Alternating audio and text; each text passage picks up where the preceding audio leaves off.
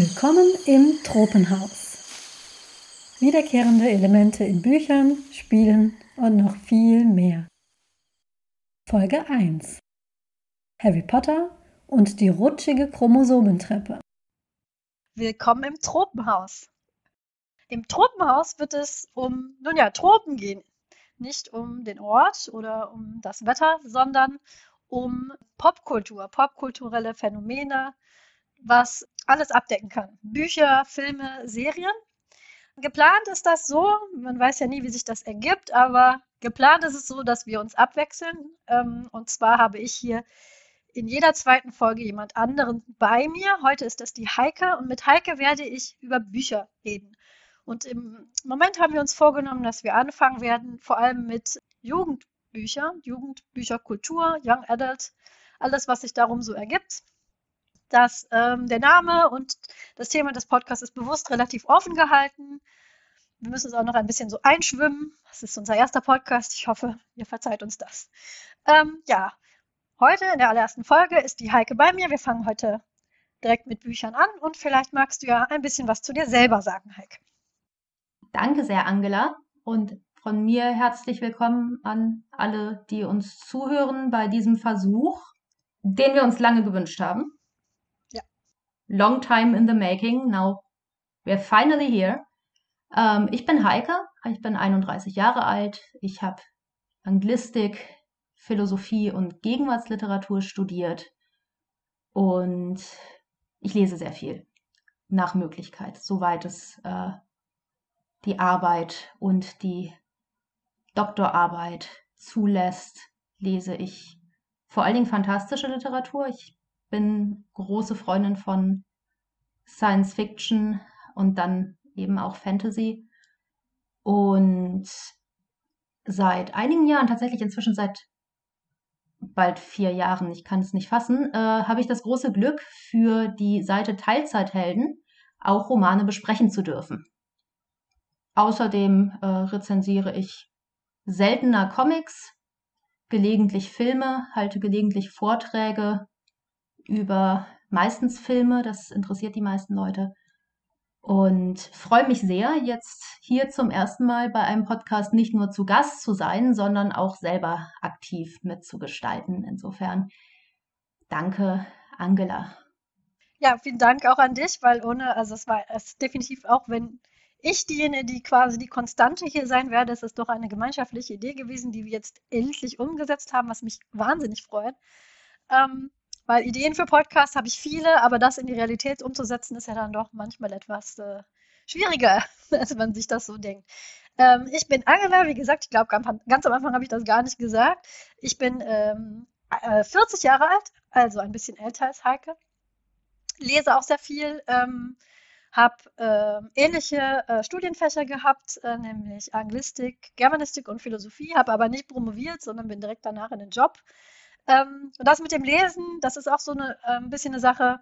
Ich ho erhoffe mir durch diesen Podcast, dass ich wieder mehr lese, nämlich durch dieses Pandemiejahr. Man meint ja immer, man hätte jetzt endlich Zeit, diesen ganzen äh, Stapel auf dem äh, Tisch mal endlich durchzulesen. Aber ich habe tatsächlich im letzten Jahr so wenig gelesen wie ewig nicht mehr. Also ich habe vielleicht zehn Bücher gelesen, was in einem Jahr für mich sehr wenig ist, was mich auch betrübt.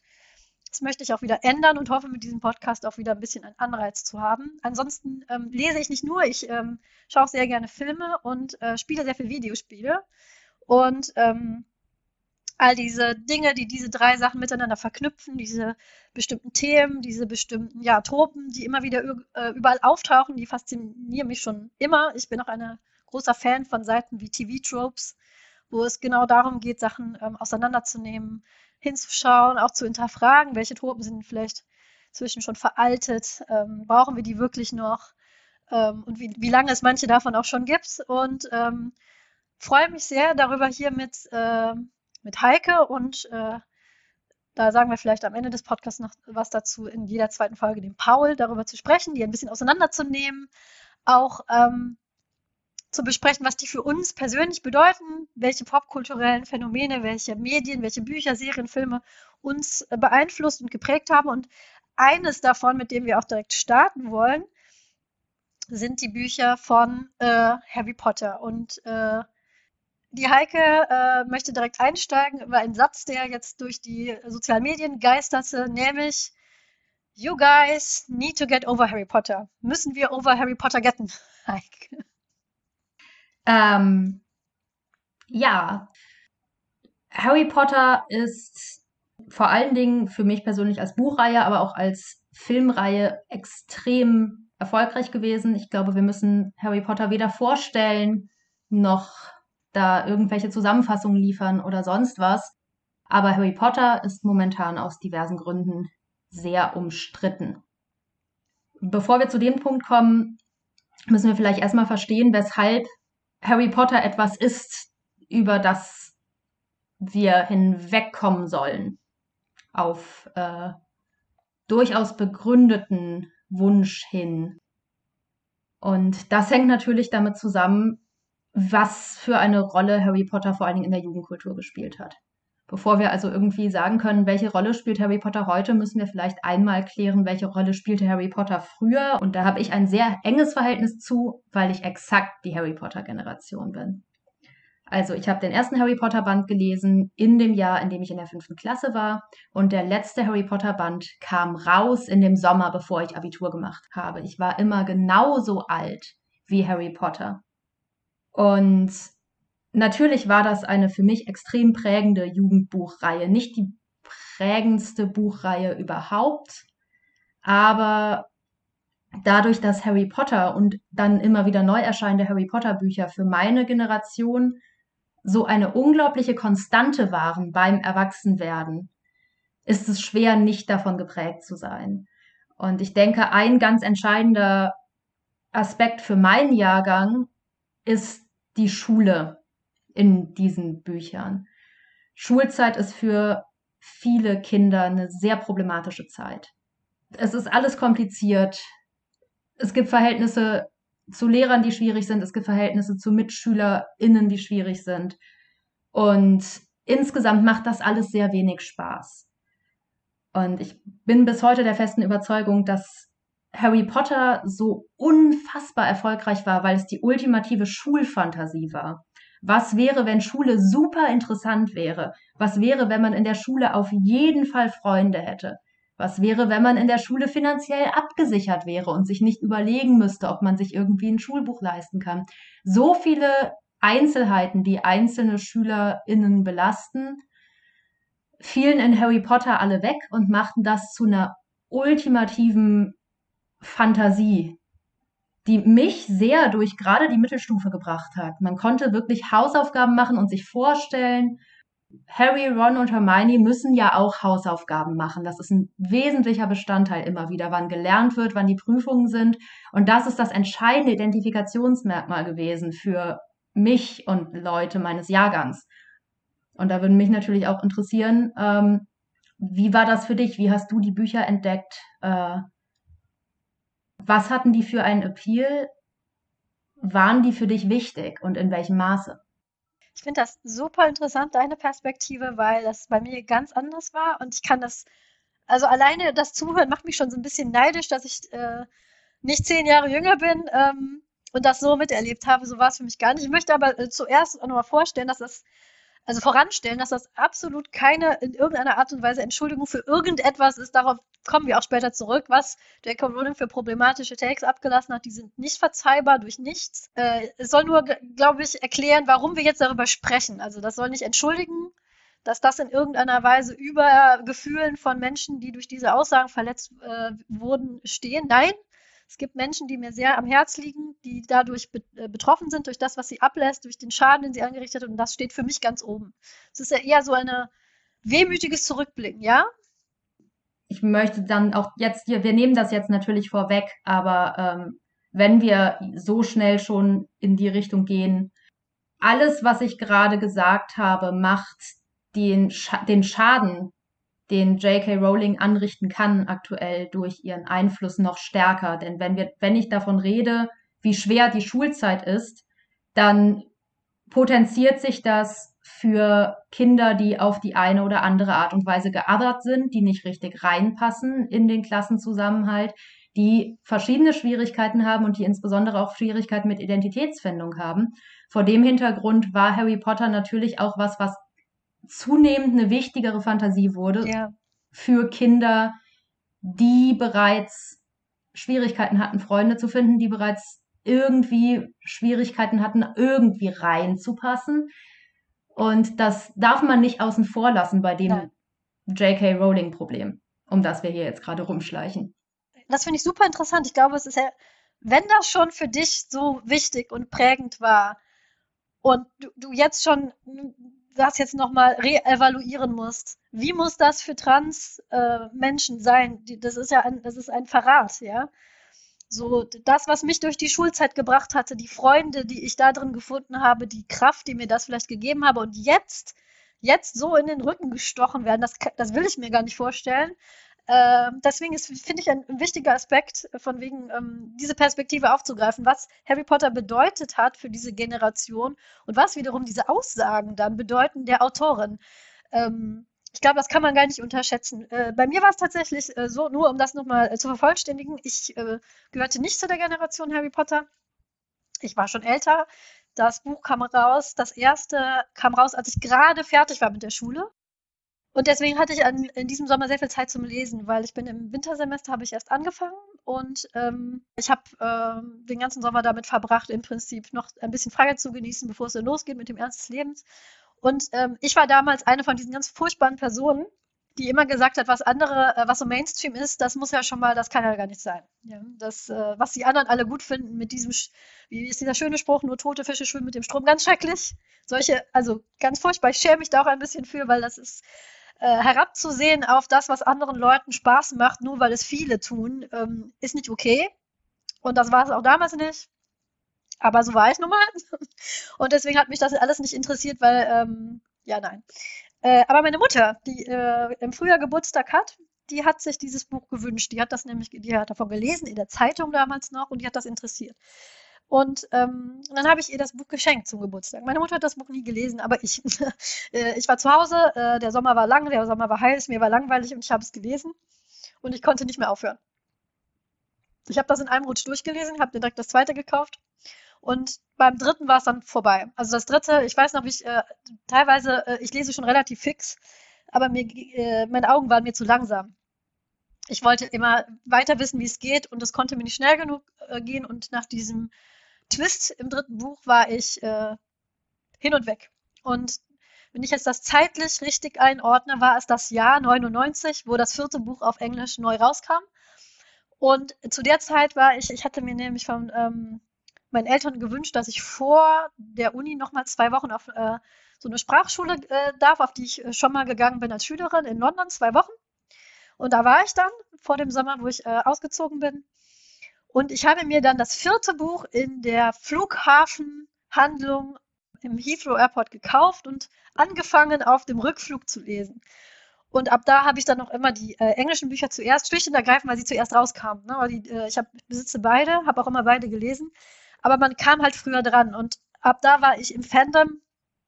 Und bei mir ist es halt so, mir hat diese Geschichte weniger Halt gegeben. Die ähm, hat mich sehr gut unterhalten. Aber ich habe über diese Geschichte äh, Freunde und Freundinnen kennengelernt, von denen ich teilweise heute noch, ähm, die Freundschaften halten heute noch, äh, 20 Jahre später. Äh, wir sind ins Gespräch, mit meiner längsten und besten Freundin hier, ähm, mit der ich auch zusammen gewohnt habe, bin ich ins Gespräch gekommen über Harry Potter. Und ähm, eine Internet-Community hat sich ergeben, wo ich auch heute noch Kontakt zu den Leuten habe und diese Freundschaften, die sich ergeben haben, das ist das, was mich äh, so angeknüpft hat. Dieses Zusammenerleben, hinfiebern auf das nächste Buch, nächtelang diskutieren, was da wohl jetzt rauskommen würde. Und wir haben uns äh, irgendwann angefangen zu verabreden, haben uns die Bücher gegenseitig vorgelesen, damit keine ähm, als Erste wusste, was da, was da kommt. Und das ist dieses, äh, das hat meine frühen 20er Jahre sehr geprägt. Und das ist diese, diese Gemeinschaft, was denke ich auch wieder, ne? äh, Fandom ist eine ganz wichtige Sache und daher sind diese Leute aus dem Fandom auch so, äh, so, so verletzt von, von J.K. Rowling. Und ich glaube, deswegen ist das dieses ähm, drüber hinwegkommen für manche so schwer, weil es nicht mal diese Bücher oder diese Autorin ist, sondern es sind die, ähm, die Freundschaften, die, äh, die, man, sich, äh, die man sich aufgebaut hat. Und ähm, Heike und ich haben da auch schon drüber gesprochen, ähm, bevor wir diesen Podcast gestartet haben. Mit diesem, warum ist das so schwer für uns loszulassen? Und was, was hat das mit uns gemacht? Und was es aber auch gemacht hat, ist, wir haben tatsächlich mal unsere rosarote Fangirl-Brille abgenommen und uns mal einen kritischen Blick erlaubt. So, ist es denn das überhaupt wert? Ist dieses, wenn wir jetzt mal von dieser ähm, von diesem Support, den uns die Bücher geliefert haben, während der Schulzeit absehen von den Freundschaften, die wir hatten, das Fandom, was uns das gegeben hat. Aber sind es diese Bücher wirklich wert? Können wir vielleicht nicht sagen, ja, wir müssen über Harry Potter hinweggehen, weil so toll, was da uns geboten wurde, ist es eigentlich gar nicht. Wenn wir jetzt äh, zehn Jahre später, 20 Jahre später, 20 Jahre später, in der wir ja auch Entwicklungen mitgemacht haben, wie ich sagte, ne? früher war ich einer von diesen furchtbaren Menschen, äh, heute versuche ich das nicht mehr zu sein äh, die sagen, ah, du hast halt was Spaß, was vielen anderen Spaß macht, bitte, mal tu, was dir Spaß macht. Habe ich mich vielleicht in anderen Bereichen auch weiterentwickelt, hoffe ich doch. Äh, und wenn ich jetzt zurückschaue auf dieses Buch, muss ich sagen, ähm, ganze Rosa ist das nicht mehr. Und da kann man jetzt Podcasts über Podcasts füllen. Aber einen Aspekt haben wir uns rausgepickt. Genau, äh, es ist ja schon so, dass manche Bücher, die man aus der Kindheit mitgenommen hat, hervorragend altern. Die liest man heute, schaut sich das an und denkt sich, wow, mir war als Kind nicht klar, wie toll das ist. Ja. Äh, ich habe das bis heute mit Ronja Räubertochter tatsächlich. Äh, starke Reaktion auf das Buch. Das ähm, kann ich, was ich nämlich vergessen hatte bei meiner Vorstellung zu sagen, ist, ich habe inzwischen selber Kinder und eines dieser Kinder ist jetzt in dem Alter, wo es anfängt, selbst zu lesen. Und ich habe angefangen, Kinder- und Jugendbücher, weil äh, ich finde es nichts Schlimmeres, als wenn man Kindern einfach die Lieblinge äh, vorknallt, die man selber früher hatte und sagt, so, das ist gut. Weil nein, es sind inzwischen äh, mehrere Jahrzehnte vergangen. Der Buchmarkt hat sich weiter bewegt, die Welt hat sich gedreht. Und deswegen möchte ich, wenn ich meiner Tochter irgendetwas vorsetze, was ich als Kind gut fand, das nochmal lesen. Deswegen habe ich tatsächlich einige Jugend- und Kinderbücher nochmal äh, gelesen. Das wird vielleicht mal später Thema einer späteren Folge. Und der Unterschied ist wirklich unglaublich. Manche kann man irgendwie im Prinzip nach drei Kapiteln auf, ins Altpapier schmeißen und sagen, um Gottes Willen. Und manche ähm, haben auch auf einmal, tut sich ein Vorhang auf und eine ganz andere Ebene, die das ganze Buch noch besser macht, tut sich auf. Und ich muss leider sagen, Harry Potter gehört nicht zu diesen Büchern. Absolut nicht. Das ist so. Äh, ge genau da wollte ich eben auch hin drauf hinaus. Harry Potter ist nicht der zeitlose Klassiker, für den ich ihn auch noch vor ein paar Jahren gehalten hätte, ehrlich ja. gesagt. Also ich meine, ein paar Kritikpunkte gab es schon immer. Ähm, die Romantisierung von elitären Boarding Schools, das fühlte sich von, aus, aus deutscher Perspektive an wie Teil dieser Fantasy-Welt, dass man in dieses Internat fährt. Aber Internate sind hier auch einfach kein besonders großes Thema. Wenn ich mir UK angucke und das sehr elitäre Schulsystem da, äh, wow, völlig andere Gesamtsituation und im Nachhinein fühle ich mich unwohl damit, dass Harry Potter mich dazu gebracht hat, mir das als so großartig vorzustellen und so erstrebenswert. Stell dir vor, wie toll es wäre, in einem Land zu leben, in dem auch du auf deine krasse Privatschule fahren könntest. Mit dem Hogwarts Express. Irgendwie unangenehm. Aber es ist oft gar nicht so richtig notwendig, dass wir uns nochmal die eigenen Lieblingsbücher aus der Jugend vornehmen. Es kann auch sein, dass du einfach sagst, okay, ich behalte die schönen Erinnerungen und gut ist. Harry Potter ist trotz allem immer noch ein Sonderfall und ich denke, wir wissen und wir haben auch schon drauf hingewiesen, wir wissen alle genau, wann Harry Potter für uns gekippt ist. Nämlich als sich die J.K. Rowling-Sache immer weiter zugespitzt hat im Laufe der letzten Jahre. Ähm, ich bin nicht sicher, wie sehr wir da jetzt ins Detail gehen sollten. J.K. Rowling hat sich sehr, sehr transfeindlich geäußert. In, innerhalb der letzten Jahre wiederholt, im letzten Jahr 2020 auf eine Art und Weise, die man wirklich nicht mehr ignorieren konnte. Und dankenswerterweise ist vorgestern ein hervorragendes ContraPoints-Video dazu erschienen. Ich würde allen dringend dazu raten, das rauszusuchen und sich auf YouTube in Gänze anzugucken. Es dauert, glaube ich, fast zwei Stunden. Es lohnt sich wirklich. Äh, Natalie Wynn arbeitet das alles einmal durch. Auch die versteckten Implikationen. Was bedeutet es, sowas zu sagen wie Sex is real? In welchem Diskurs steht das? Was sind die impliziten Ängste? Was sind die Forderungen? Sehr, sehr lohnendes Video. Große Empfehlung. Wir können das überspringen. Ich glaube, du und ich, wir sind uns beide einig. Darüber ja. sind wir ja ursprünglich ins Gespräch gekommen, genau. dass ähm, wir die Aussagen für extrem problematisch halten, doppelt problematisch von einer Person, die mit einer so einprägsamen Jugendbuchreihe prominent geworden ist, deren Prominenz und deren Reichtum darauf zurückgeht. Ähm, es führt kein Weg daran vorbei, sich dazu irgendwie in ein Verhältnis zu setzen und dementsprechend sich doch zumindest ansatzweise zu lösen von den Büchern, die einen irgendwann mal sehr stark begleitet und eben auch real geprägt haben, in deinem Fall das soziale Umfeld. Ähm, wir müssen jetzt an den Punkt kommen, an dem es, und ich muss ehrlich sagen, vielleicht ist es auch gar nicht so traurig, ähm, wir uns eingestehen müssen, dass sich ein Hogwarts-Haus in die Bio zu schreiben auf Twitter kein Ersatz ist für eine eigene Persönlichkeit. Und ähm, mein Mitleid hält sich ein bisschen in Grenzen, weil mehr noch als die Harry Potter Generation, ich war nie in, im Harry Potter Fandom so stark drin, ich war im Herr der Ringe Fandom. Und oh mein Gott, muss man sich die ganze Zeit kritisch mit Tolkien auseinandersetzen. Und wir tun's. Und ja. die Generation nach Harry Potter war die Twilight-Generation. Der haben wir nicht mal eine Wahl gelassen. Nee. Wir waren so grausam zu der Twilight-Generation. Oh, ja. Die mussten schon anfangen, sich mit den problematischen Strukturen in ihren Lieblingsbüchern auseinanderzusetzen, sobald die die nur zugeschlagen haben. Ja. Insofern wird es ja wohl möglich sein, sich jetzt hinzusetzen und sich einzugestehen, Harry Potter, das Fandom, die sozialen Strukturen, die Fantasie von einer Schule, die irgendwie funktioniert, ähm, das Warten auf den nächsten Band. Ich meine, wann hatte Literatur je wieder einen solchen Event-Charakter? Mhm. Es war ja wie auf einen Film warten. Das kennt man sonst von vielen Büchern überhaupt nicht. All das mm, sollte uns nicht davon abhalten, doch noch mal ganz ehrlich zu sagen, wie sieht es eigentlich aus mit diesen Büchern? Das Thema, mit dem wir uns jetzt näher beschäftigen wollen, sind Frauenrollen in Harry Potter. Und zwar weil J.K. Rowling sich im letzten Jahr sehr stark inszeniert hat als eine Person, der es ja eigentlich um den Schutz von Frauen geht, der es darum geht, die weibliche Identität zu schützen, was auch immer das sein soll. Ähm, klar ist, wenn J.K. Rowling von Frauen sp äh, spricht, dann meint sie Cis-Frauen.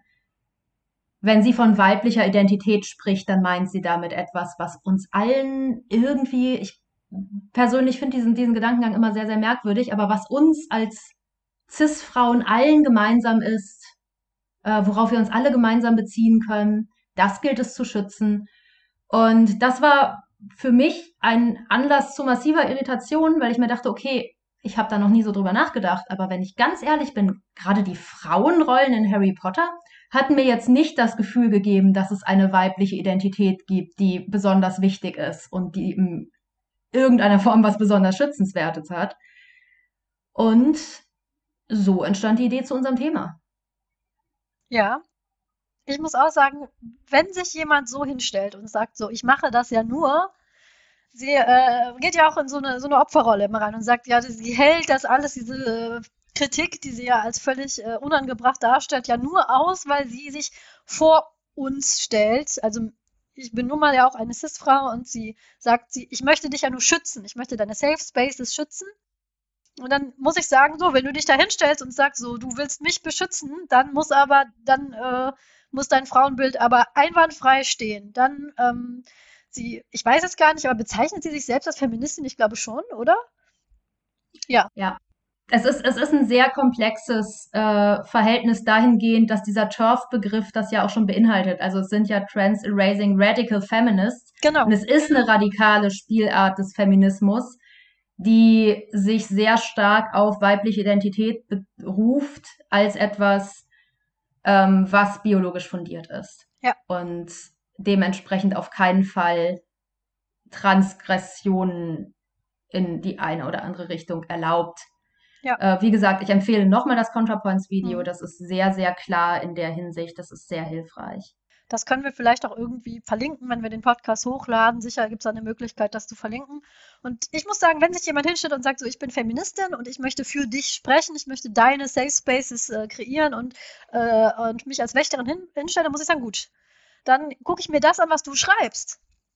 Und darüber wollen wir jetzt halt sprechen, über Frauenfiguren ähm, in Harry Potter, deren Bedeutung. Und ich muss auch dazu ehrlich sagen, ich habe mir das relativ unkritisch äh, gegeben damals. Habe inzwischen viel dazugelernt, habe inzwischen auch ähm, dankbarerweise viel, äh, viel Hilfe bekommen von, von Autorinnen und Autorinnen ähm, auf den sozialen Netzwerken, besonders Twitter, habe eine ganze Menge gelernt. Viele äh, Sichtweisen, die ich früher hatte, habe ich abgelegt und sehe einiges in einem anderen Licht auch die Frauenfiguren in Harry Potter. Ja, leider. Ich meine, um direkt mal eine Sache vorwegzunehmen, die sehr offensichtlich ist. Harry Potter ist eine Buchreihe über einen Teenagerjungen. Ich glaube, dass das in gewisser Weise zumindest für mich auch lange bestimmte Blicke auf Frauen in Harry Potter begründet hat. Als Teenagerjunge sieht Harry Potter natürlich die ganzen Mädchen auch erstens immer nur in bestimmten Situationen. Und zweitens findet er das natürlich alles ganz komisch. Das ist, glaube ich, meine Nummer eins Erinnerung an Harry Potters Verhältnis zu seinen Mitschülerinnen. Wenn mehrere Mädchen zusammenstehen, da kichern die im Zweifelsfall und Harry Potter ist befremdet. Ähm, jetzt könnte man natürlich sagen, hm, ja gut, aber das ist halt eine männliche Perspektive, das ist ihre Entscheidung, aber ja nur bedingt. Harry Potter hat gleichzeitig eine sehr, sehr neutrale Perspektive. Er ist ein, eine sehr, sehr neutrale Figur. Und natürlich sind wir permanent dazu angehalten, uns mit Harry Potter zu identifizieren, während wir die Bücher lesen. Ich habe das mit Sicherheit gemacht. Ähm, es ist schwer, das nicht zu tun. Insofern, ja, natürlich, es gibt immer schon den Frame des Teenager-Jungs. Es gibt immer schon den Frame des männlichen Blickes, was auch vollkommen in Ordnung ist. Ähm, selbstverständlich kann man Jugendbücher aus Sicht eines Teenagerjungen schreiben und so auch durchaus Einblicke erlangen in, äh, das werden wir jetzt aussparen, eine spezifisch männliche Sicht auf das Erwachsenwerden. Ähm, ich behaupte aber, dass Harry Potter das auch nicht macht, sondern wirklich sehr neutral gehalten ist. Und vor dem Hintergrund dieser Neutralität sind einige der Frauenrollen, über die wir jetzt sprechen werden, wirklich unangenehm. Dementsprechend, Angela, welches ist denn für dich die Frauenrolle in Harry Potter, die am prägnantesten ist? Also jetzt nicht die einzelne Figur, sondern einfach welche Rolle, welche, was verbindest du mit Frauen in Harry Potter? Frauen in Harry Potter. Ich glaube tatsächlich, dass ich darüber beim Erstlesen gar nicht so drüber nachgedacht habe. Am prägnantesten hervorgestochen haben immer die Frauen für mich, die ähm, ungewöhnlich reagiert haben. Das, das hat aber auch mit meinem eigenen Frauenbild damals zu tun. Zum Beispiel war äh, Nymphadora Tonks, eine von diesen Figuren, die ich damals sehr gut fand.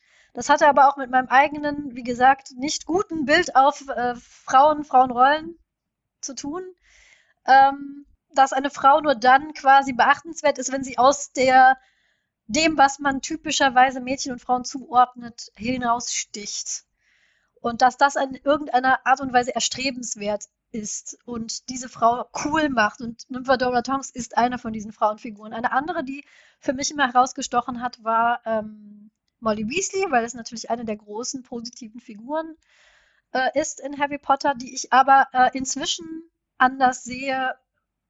Ganz einfach, weil ich inzwischen selber Mutter bin und eine andere Perspektive auf Mutterfiguren in, äh, in, in Büchern habe. Und ansonsten natürlich Hermine, ich glaube, dadurch, dass ich schon was älter war, als ich das gelesen habe, habe ich mich nicht mehr ganz so krass mit Hermine identifiziert. Aber ich wäre, wäre ich äh, in der Schule gewesen und elf und hätte dieses Buch gelesen, wäre ich Hermine Fangirl Nummer eins gewesen, weil Hermine war, war ich in der Schule. Immer die, die alles besser wusste, die wenig Freunde hatte. Und ähm, deswegen auch sie, aber an, an, an ähm, weniger prominenter Stelle für mich einfach, weil der Altersunterschied zwischen uns schon so groß war. Ich war 20, als ich diese Bücher gelesen habe. Hermine war für mich noch ein Kind. Das, ähm, das sind so die Frauenfiguren, die, äh, die mir jetzt so beim Erstlesen herausgestochen sind und auch in Erinnerung geblieben sind. Und äh, was war das bei dir? Tongs definitiv große, großes Tongs-Fangirl, sobald sie auftauchte, immer noch empört über. Wir reden nicht, nicht drüber. mal über nicht mal über das Ende. empört darüber, wie wenig Tonks wir hatten, ganz ehrlich. Ja, Gib ja, mir nicht ja. so eine unendlich coole Figur und dann lass sie gefühlt nie wieder auftauchen. Das war mhm. deprimierend. Das ist wirklich deprimierend. Ähm, Hermine natürlich. Mh, mm, ich war schon zu alt, als Luna Lovegood dazu kam. Das hat für mich nicht mehr funktioniert. Die war zu jung. Ja. Äh, das war ja auch eines der späteren Bücher. Ach, es war schwierig. Ich, ich wäre gerne. Ähm, ich habe mich mit keiner Frau in Harry Potter identifiziert, wenn ich ganz ehrlich bin. Ich habe, wenn ich mir das vorgestellt habe, mich in die Diagese reingeschrieben, so wie ich war, nur in ein bisschen cooler. Ähm, es gab für mich keine keine geeignete Vorlage. Die Vorstellung war immer, dass man die verlorene zusätzliche Weasley-Schwester ist oder sonst ja. irgendwie in diesen Freundeskreis Oder die, die, die, Tochter von Professor Snape war so eine Figur, die ich geschrieben habe. Ich habe ähm, ich habe mich immer, ich habe mich, wenn ich mich reingeschrieben habe, als, als, als, als junge Lehrerin, aber noch nicht richtig Lehrerin, sondern dass das äh, so rückblickend fehlten auch Frauen in meinem Alter da drin. Frauen sind entweder Mädchen gewesen, junge Mädchen, oder schon alte, weise, entweder bösartige oder äh, gutartige äh, ähm, Mentoren beziehungsweise äh, Antagonisten. Aber äh, jemand, der noch so äh, gerade ins, ins in, ja okay, ich glaube Tonks vielleicht noch, so vom Alter her, aber jemand, der sich gerade so zurechtfindet in der, in der, in der erwachsenen Welt, den, den gab es da nicht so wirklich. Und wenn ich mich hineingeschrieben habe, dann war das immer so jemand, eine junge Lehrerin, eine junge Referendarin. Sowas gab es nicht in Harry Potter, aber genau das, man hat sich das dann, dann so reingeschrieben. Was wäre, wenn wenn Hogwarts Referendare hätte, was würden die machen? Wie würden die da ja. klarkommen? Wie würden die interagieren? Das war so einer meiner Gedanken. Aber du hast recht, mit einer bestimmten Frauenfigur habe ich mich nie identifiziert. Es gab welche, die fand ich interessanter, welche weniger, aber eine Identifikationsfigur habe ich nicht gehabt. Die habe ich mir immer selber stricken müssen, wie so viele andere auch. Ja, das war definitiv ein großes Problem ähm, jetzt im Nachhinein, dass gerade für ein Buch, das mich beim Aufwachsen sehr begleitet hat, es mir nie eine Möglichkeit gegeben hat, mir etwas vorzustellen, wo ich hinkomme. Hm. Wer ich später mal sein könnte, weil das ist es ja, was einen als Teenager unterschwellig die ganze Zeit beschäftigt. Was werde ich denn später mal machen mit meinem Leben? Welche Sorte Frau will ich später werden? Und ehrlich gesagt ist das, was Harry Potter mir am meisten vermittelt hat, das, was ich werden sollte, Mutter ist. Denn das schien die Richtung zu sein, die die Figuren einschlagen. Ja, ähm, das ist eines der, der großen, großen Pet Peeves, ähm, die ich inzwischen mit diesem Buch habe. Ich, muss, ich erinnere mich da immer früher, äh, wie gesagt, ich war, ähm, inzwischen habe ich, behaupte ich, in, in gewissen Aspekten hinzugelernt. Äh, aber ich kann mich erinnern, damals in den sozialen Netzwerken, wo ich unterwegs war, das war so eine Blog-Plattform, wie negativ das Ende bei vielen weiblichen Fans ankam und ich habe es damals nicht verstanden. Das Ende von Harry Potter, ich glaube, wir müssen hier jetzt keine Spoilerwarnung mehr bringen. Sorry Leute, wenn ihr das noch nicht kennt, dann hört ihr jetzt halt weg. Ist eben, ne, sie treffen sich alle nochmal so und so viele Jahre später mit ihren Kindern. Und alle haben Kinder. Alle sind verheiratet, die äh, ganzen Protagonistenfiguren, äh, also Harry, Hermine, Ron und Malfoy auch, sind alle verheiratet, alle mit einem nicht gleichgerechten Partner verheiratet und haben mehrere Kinder. Und ich weiß noch, wie, wie negativ das ankam, wie sich auch viele von, von Leuten, denen ich gefolgt bin, damals auf dieser Plattform, extrem angegriffen gefühlt haben. Ich habe damals nicht verstanden, warum ist es halt ein Ende. Das ist das, äh, die, die Erklärung, die immer kam, war, das ist das, was Harry halt möchte. Das ist die Vorstellung von dem, was er, lasst ihn, den armen Jungen doch, der wollte ja, der hatte nie eine Familie. So, inzwischen finde ich das äußerst problematisch, auch weil ich jetzt äh, selber Mutter bin und ähm, Mütterfiguren in Popkultur ähm, generell Mutterfiguren auch so. Als Mutter ist man einer wahnsinnigen, einem wahnsinnigen Druck, also erstmal ist man als Frau einem wahnsinnigen Druck ausgesetzt, äh, sich fortzupflanzen. Äh, jede Frau, die mit äh, 30, äh, Mitte 30 noch nicht verheiratet und Kinder hat, äh, wird gefragt werden, warum das denn so ist. Ja, man hat immer diesen Rechtfertigungsdruck. Warum, warum ne, dieses erfüllte äh, Frauendasein ist ganz stark verknüpft mit Reproduktion. Und wenn man dann Kinder hat, dann ist der, liegt, liegt der Fokus auf der Mutter. Das ist, ähm, als ich Mutter wurde, habe ich das Gefühl gehabt, ich äh, ähm, kriege dieses Kind, wache auf mit diesem Kind im Arm und alle Männer sind aus meinem Umfeld verschwunden, weil auf einmal ist dieser Fokus, dieses äh, Auge Saurons, wenn wir nochmal die äh, äh, Herr der Ringe Community ansprechen wollen, komplett auf mich.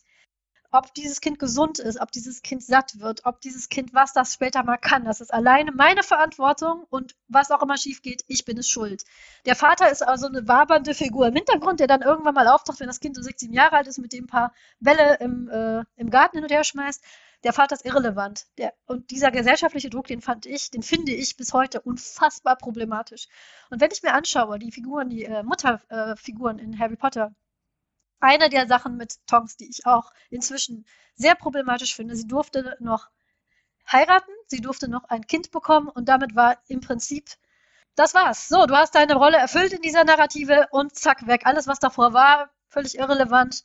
Du hast noch einen Nachkommen in die Welt gesetzt und äh, der Rest interessiert nicht mehr. Das ist also die, die tote Mutter, ist, die, ist, die eine, ist der eine große Punkt ähm, nämlich dann auch die Mutterliebe. Mutterliebe ist ein Konstrukt, was der gesamte Band kann zusammengefasst werden mit Mutterliebe rettet dich. Harry ist der Held, der überlebt, der nachher siegt, weil seine Mutter ihn geliebt hat, seine leibliche Mutter wohlgemerkt, also die Mutter, die ihn geboren hat.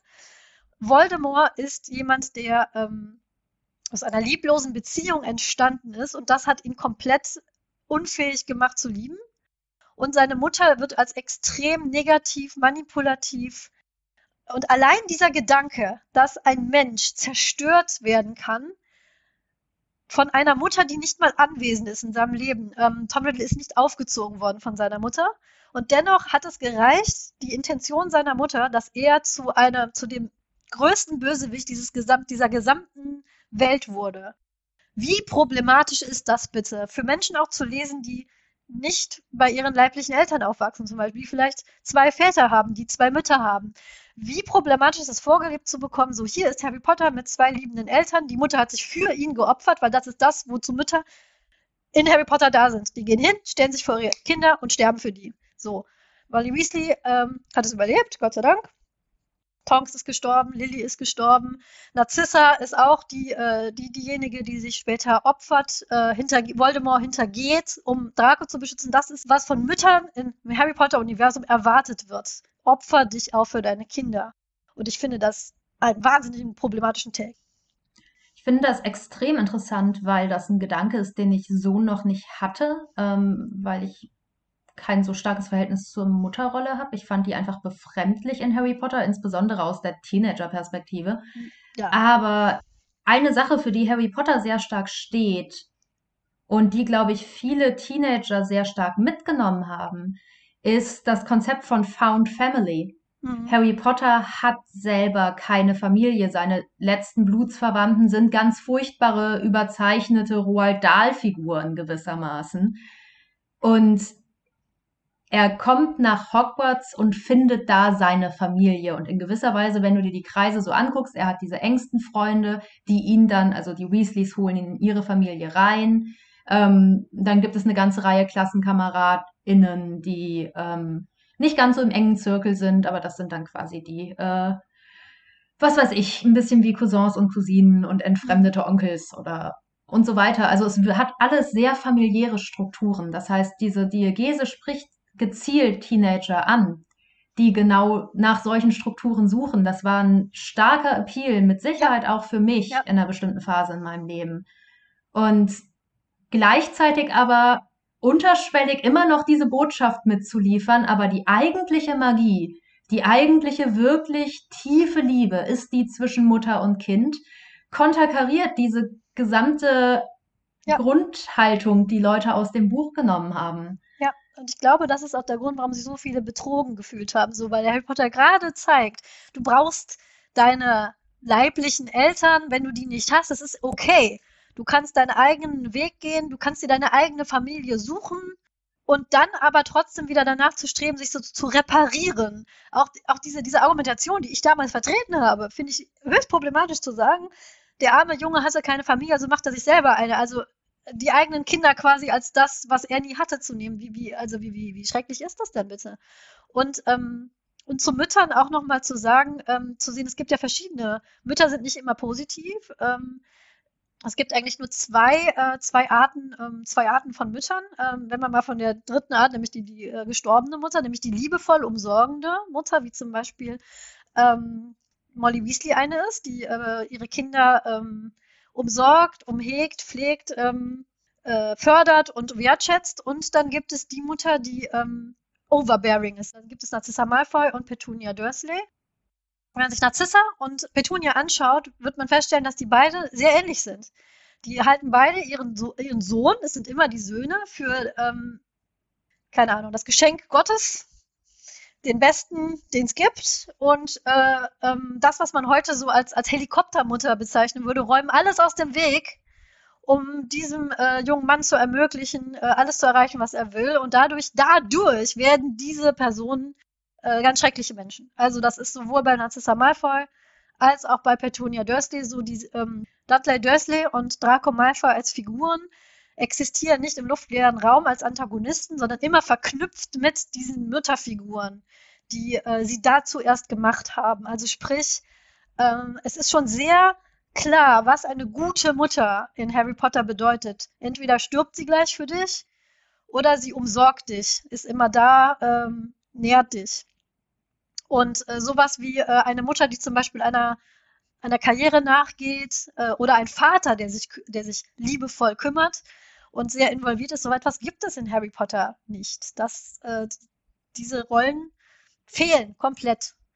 Und ähm, das finde ich ist ein sehr plattes Bild und, äh, und auch für was Mütter immer verantwortlich gemacht werden. Mir, mir fällt da nur die Mutter von seinem Klassenkameraden James Finnegan ein oder die, ähm, die, äh, die Großmutter von, äh, von Neville. Es sind immer die Mütter. Ne? Neville Longbottom hat auch wieder die absente Mutter. Die, äh, sie ist zwar nicht äh, wirklich gestorben, Alice Longbottom, aber sie ist eben ähm, sie hat sich wieder, sie hat sich äh, geopfert, äh, ist, ist äh, gefoltert worden und ähm, ist jetzt im Prinzip nicht mehr, nicht mehr sie selbst. Und äh, er wird versorgt. Von wem wird er versorgt? Nicht von seinem Onkel oder von seinem großen Bruder. Nein, er wird versorgt von der Großmutter. Und auch die ist, die ist so overbearing. Also diese Szene, äh, diese Szene wird jeder noch äh, kennen vielleicht, ähm, auch aus, aus dem, ich weiß, wir reden über die Bücher, aber in dem Film ist die auch sehr präsent, wo seine größte Angst äh, Professor Snape ist und wie ähm, löst er diese Angst auf, indem Professor Snape diese Garnitur seiner Großmutter äh, anzieht. Die Großmutter ist immer nur eine Karikatur, die zu viel von ihm will, die ihn pusht, die ihn nicht ernst nimmt. Und ähm, ja, das sind, das sind diese Mutterfiguren. Und mir fehlt eine, eine Mutterfigur, mit der ich mich identifizieren kann. Weil entweder ist die Mutter tot oder sie ist ähm, oder bereit, sich zu opfern für ihr Kind und äh, lebt nur in dieser Identifikation, hat sonst keinerlei Charakterzüge, die in irgendeiner Weise erwähnenswert wären. Ähm, oder sie hat ihr Kind verdorben und äh, hat ihr Kind zu einem schlechten Menschen gemacht, gegen das man dann äh, irgendwie angehen muss. Und das finde ich sehr unbefriedigend und sehr flach. Und frage ja. mich, wo, wo, wo sind die kompetenten Mütter? Wo sind die kompetenten Väter? Ja? Wo, äh, wo sind die, wo sind, äh, wo sind die? Frage ich mich. Ja, ich meine, fairerweise muss man dazu sagen, dass mir das als Teenager überhaupt nicht aufgefallen ist, weil aus Teenager-Perspektive Eltern sehr viel weniger Innenleben haben, gerade die Eltern anderer Leute. Aber insbesondere Molly Weasley wird zu so einer Art Sehnsuchtsfigur, insgesamt die Weasleys. Und natürlich ist es auch in gewisser Weise gar nicht so schlecht gemacht, ähm, weil Harry Potter ja auch zwischendurch mal eine gewisse ähm, soziale und ökonomische Grundstruktur hat in Bezug auf die Weasleys, die eine sehr arme Familie sind mit sehr vielen Kindern, die dann Kontrast sind zu den Malfoys, die eine sehr reiche Familie sind mit nur einem Kind. Und da merkt man bei den Malfoys und den Dursleys, das Einzelkind ähm, wird verzogen. Die Weasleys, die mit viel, viel Mühe all ihre ganzen Kinder durchbringen müssen. Das ist ein doppeltes Aufopfern von den Eltern, um irgendwie diese Kinder durchzubringen. Das ist natürlich irgendwie auch eine ähm, schöne Struktur, aber es sorgt dafür, dass man einfach keine Mutterfigur hat, mit der man irgendwas anfangen kann. Und äh, wenn man die Weasleys betrachtet, einerseits ja, sehr positive Figuren, aber andererseits fallen die auch voll in dieses Trope Bumbling Dad, kompetente Mutter. Sprich, die Mutter, die alles im Griff hat, die alles weiß, die alles checkt, die alles versorgt. Und der Vater, der so leicht, äh, uch, ja, ne, äh, ähm, äh, so ein bisschen lustig, aber halt auch nicht so wirklich da. Äh, der geht zur Arbeit mit seiner Aktentasche, kommt wieder. Die Mutter, es gibt eine Szene, wo die Mutter tatsächlich zu Hause wartet darauf, dass alle ihre Familienmitglieder wieder nachher, das ist ihre Rolle. Sie ist zu Hause, hält da alles zusammen. Auch auf diesen Szenen, diese, die sie ja immer so gemalt werden, wo die ganze Weasley-Familie Richtung äh, Hogwarts wuselt, ist es immer die Mutter, die sagt, hier, das hast du vergessen, pack das noch ein, hier ist das. Der Heuler, den äh, Fred und George geschickt bekommen, ist der von der Mutter. Es ist äquivalent so, wenn ich hier sitze und ich habe meiner, äh, der Grundschullehrerin gesagt, ähm, wenn Sie mich, äh, wenn Sie irgendwas äh, von uns möchten, telefonisch, tagsüber, rufen Sie am besten den Vater an, der ist in Elternzeit und wer wird angerufen? Ich werde angerufen, weil ich weiß ja Bescheid.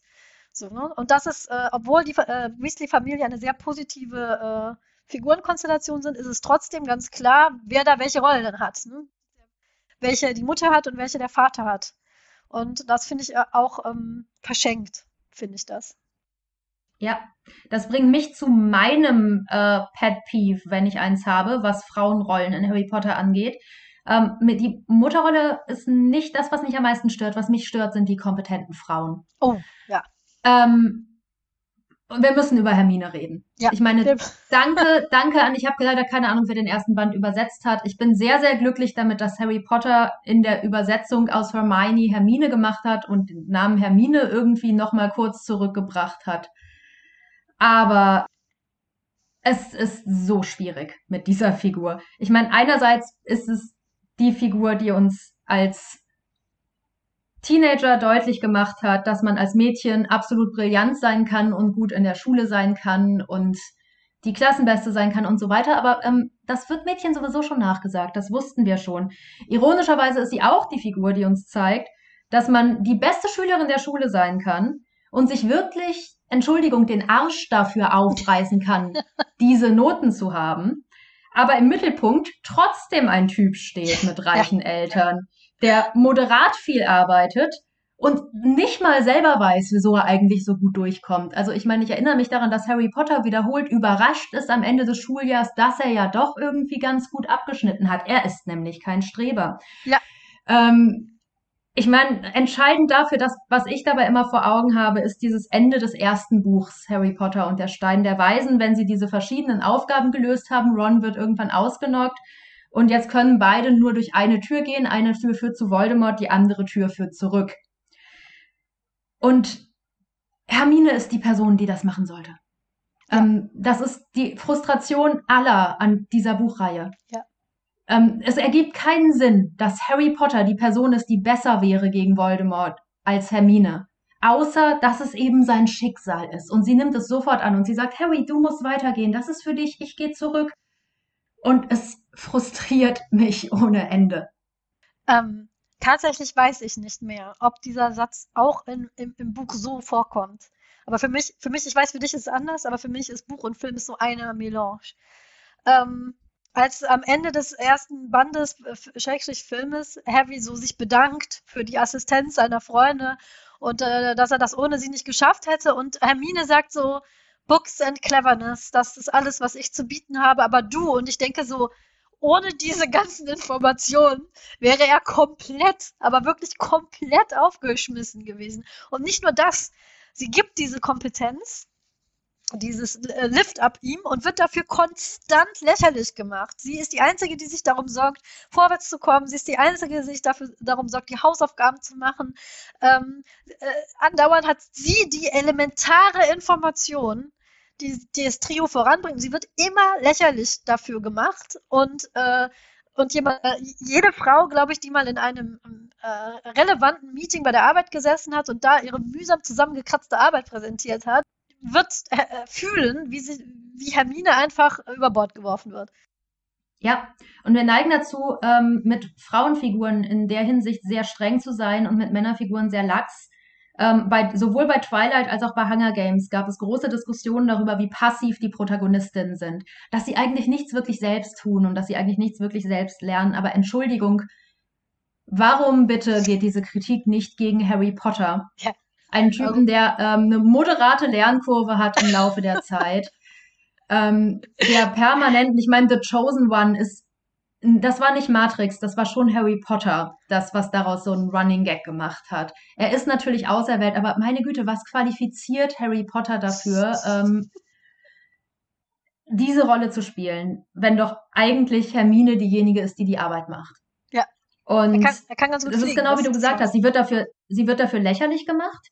Ähm, ich mochte, und ich glaube auch, dass das hält sich ganz gut. Ich mochte die Art und Weise, auf die sie sich am Anfang nicht mochten und dann gelernt haben, oh, die Streberin ist aber doch jemand, mit dem wir befreundet sein können.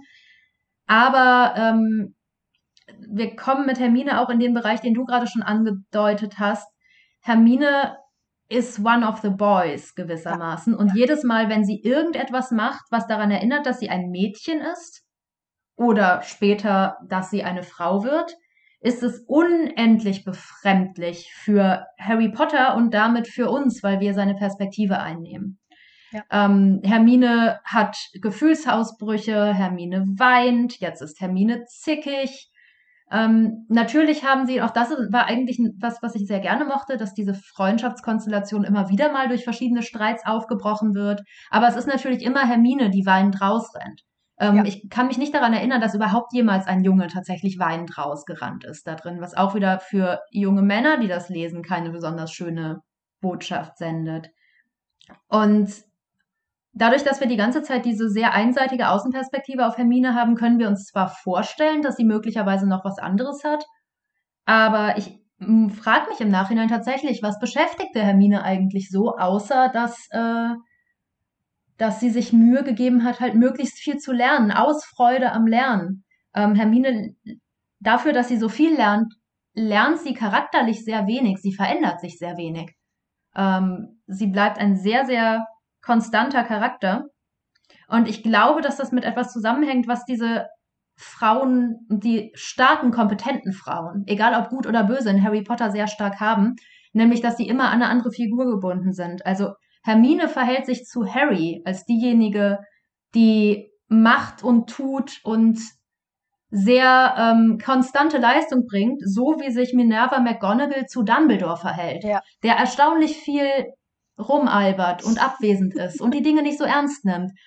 Und das ist natürlich auch schön, wenn er die Dinge nicht so ernst nimmt. Und McGonagall kommt uns steif vor und abweisend und hat die Frau eigentlich keinen Humor. Wie blasiert ist sie denn?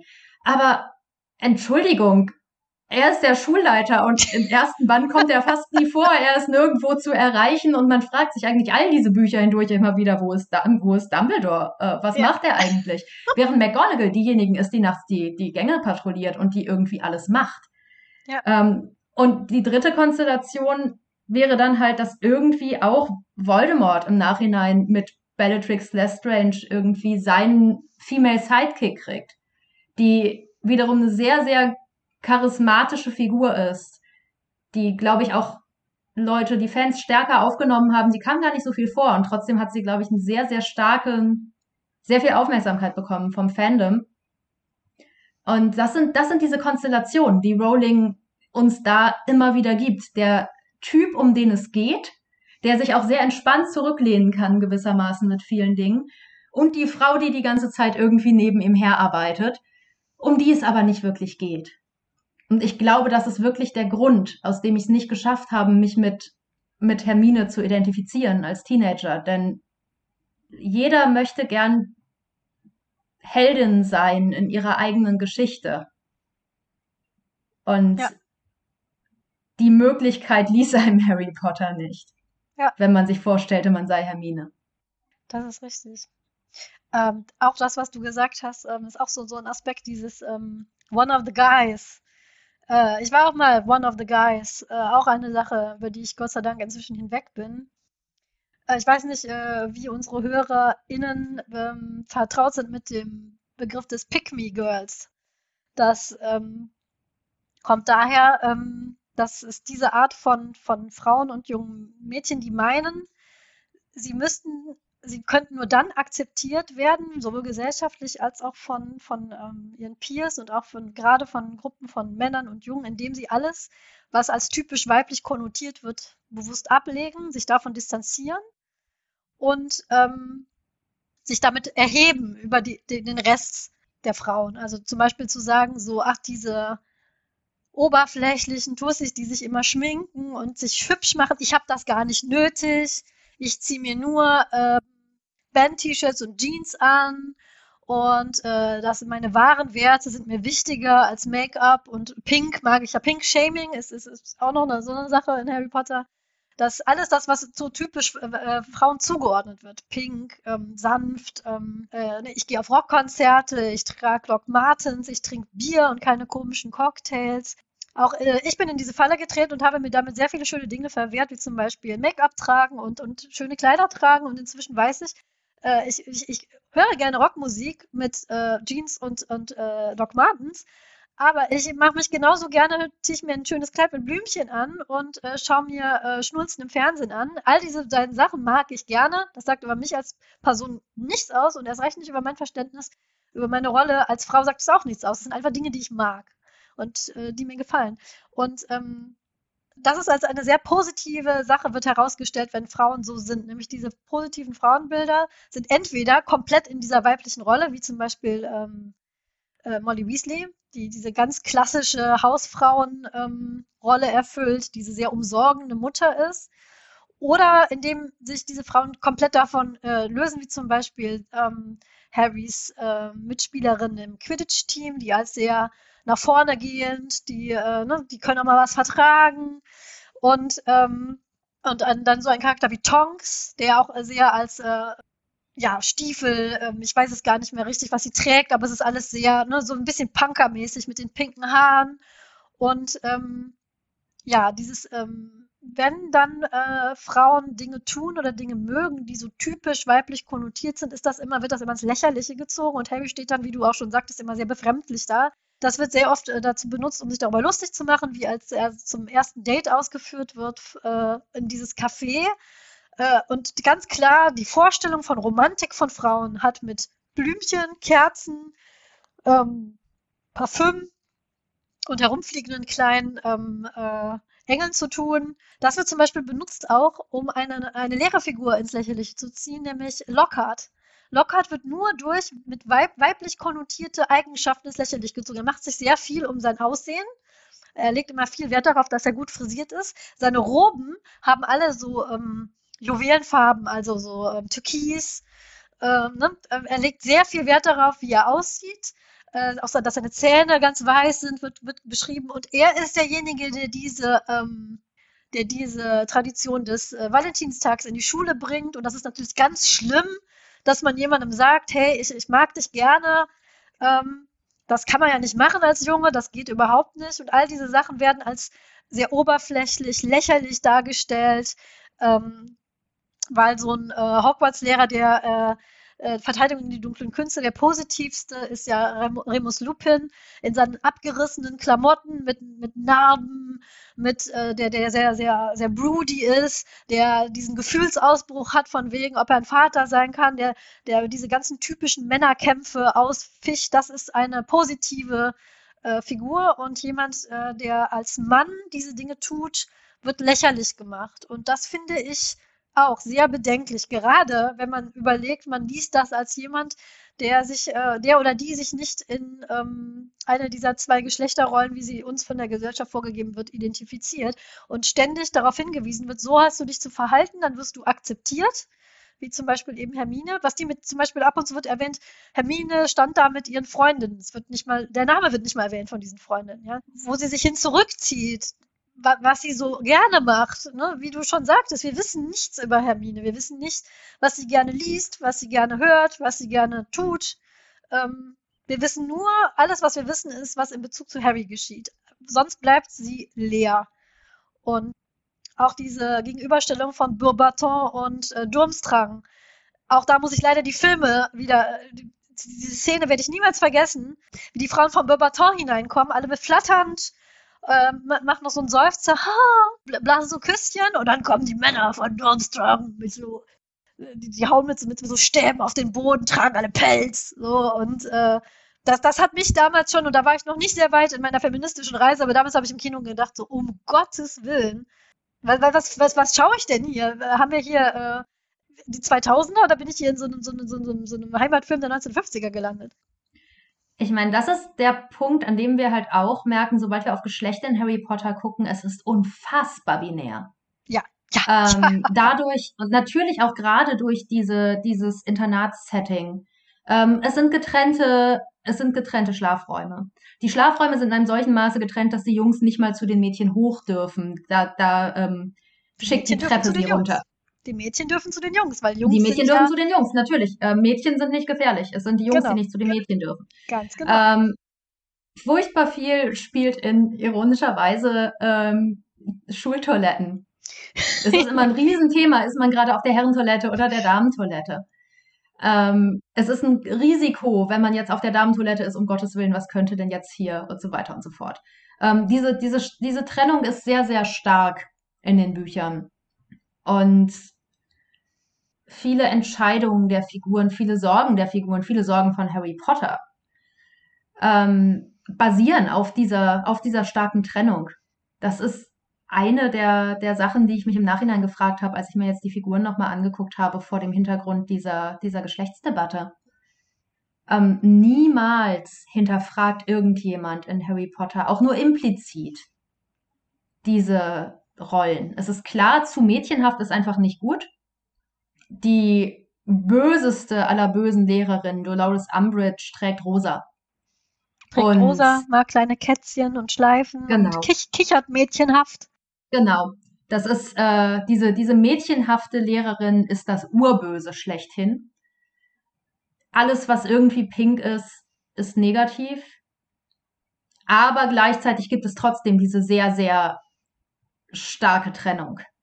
Und das ist, glaube ich, das, was ich am schlimmsten finde, dass wir einerseits eine Abwertung von Weiblichkeit haben und andererseits diese radikale Trennung, die uns als Leserinnen dazu einladen soll, aber auch aus unserer weiblichen Rolle im Zweifelsfall rauszugehen und one of the boys zu werden. Also uns gerade nicht so weiblich zu konnotieren.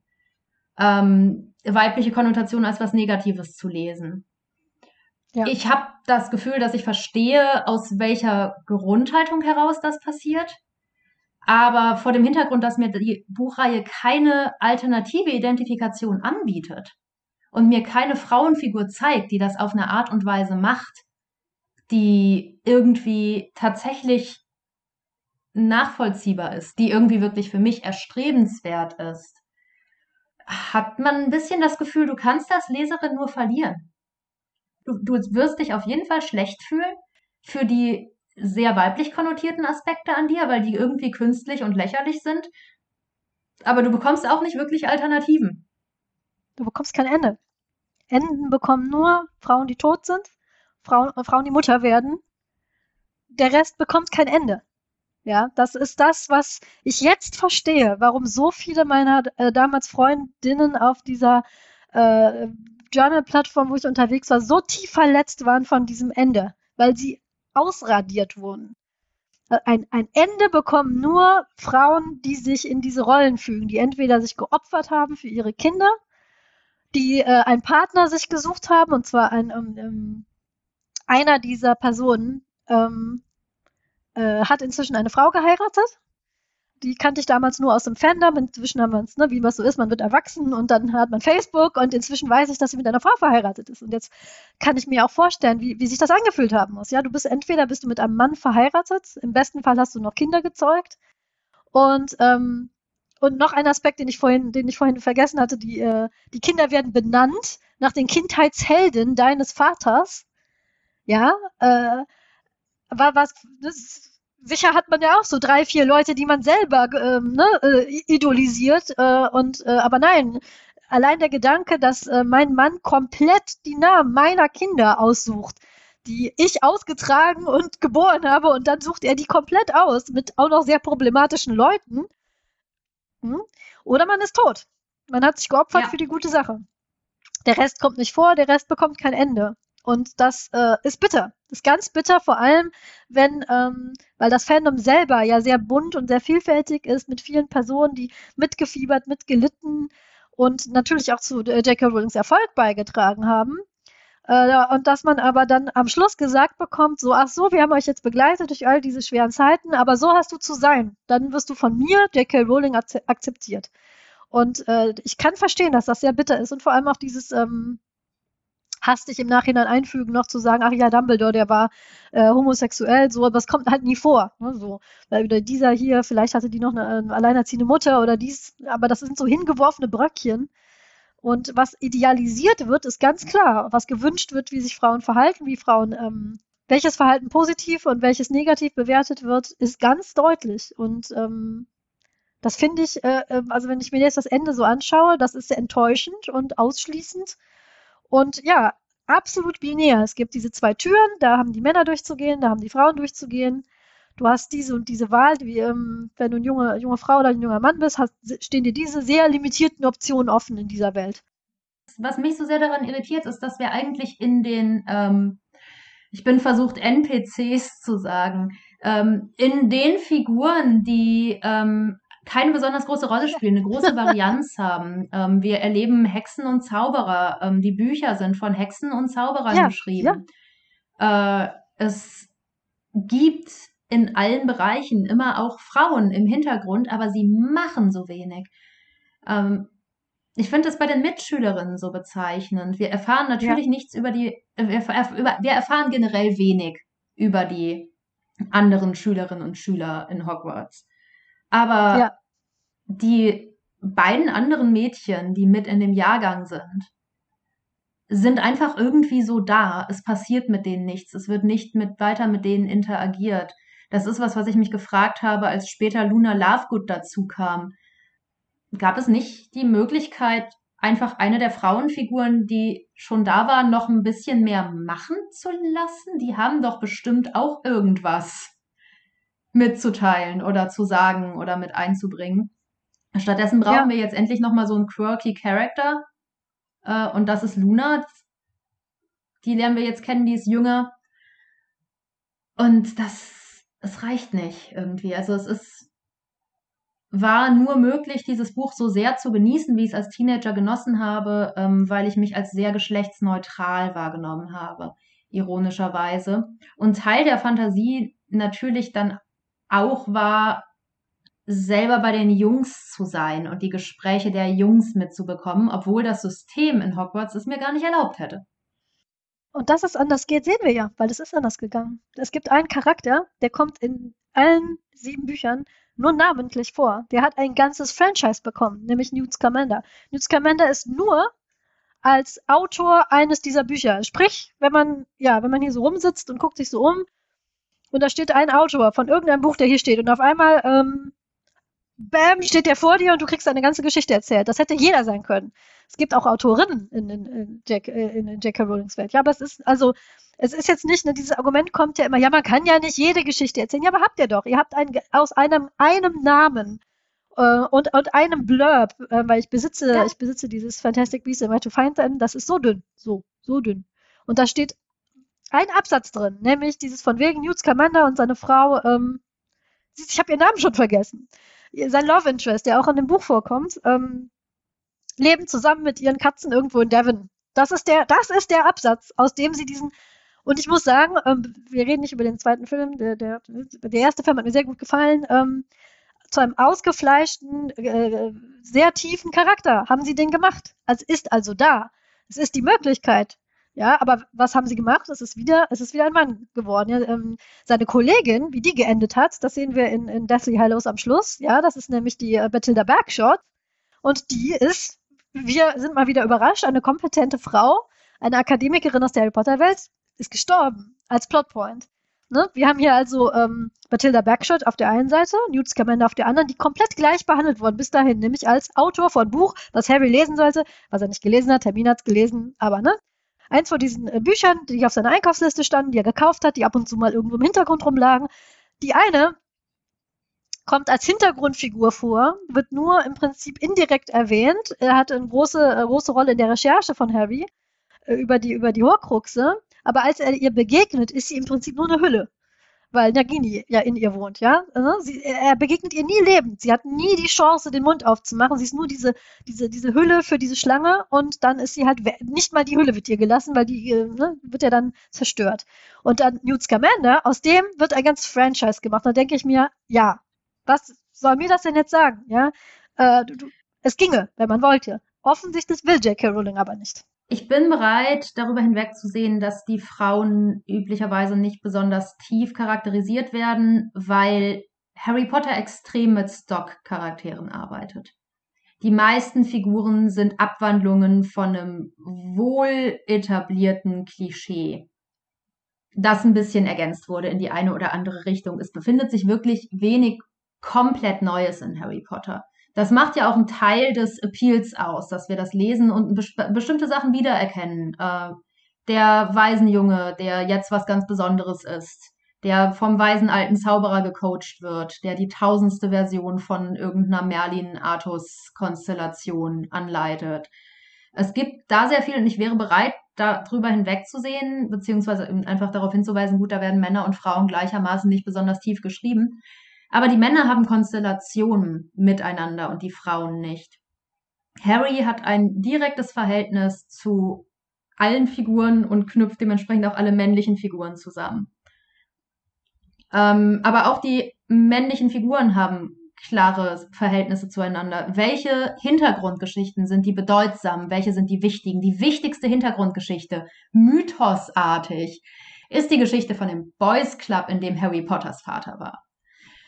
Ähm, das ist was, es ist wie, es ist, es ist die Grundlage für gefühlt alle Fanfiction. Ähm, es war großartig, das zu lesen. Der dritte Band ist der beste Band und dann kommen später noch Rückblenden und oh mein Gott, ähm, ich, wir, ich habe das sehr gefühlt. Wir haben das alle sehr gefühlt. Aber es gibt keine, keine vergleichbare Hintergrundgeschichte zu Harry Potters Mutter.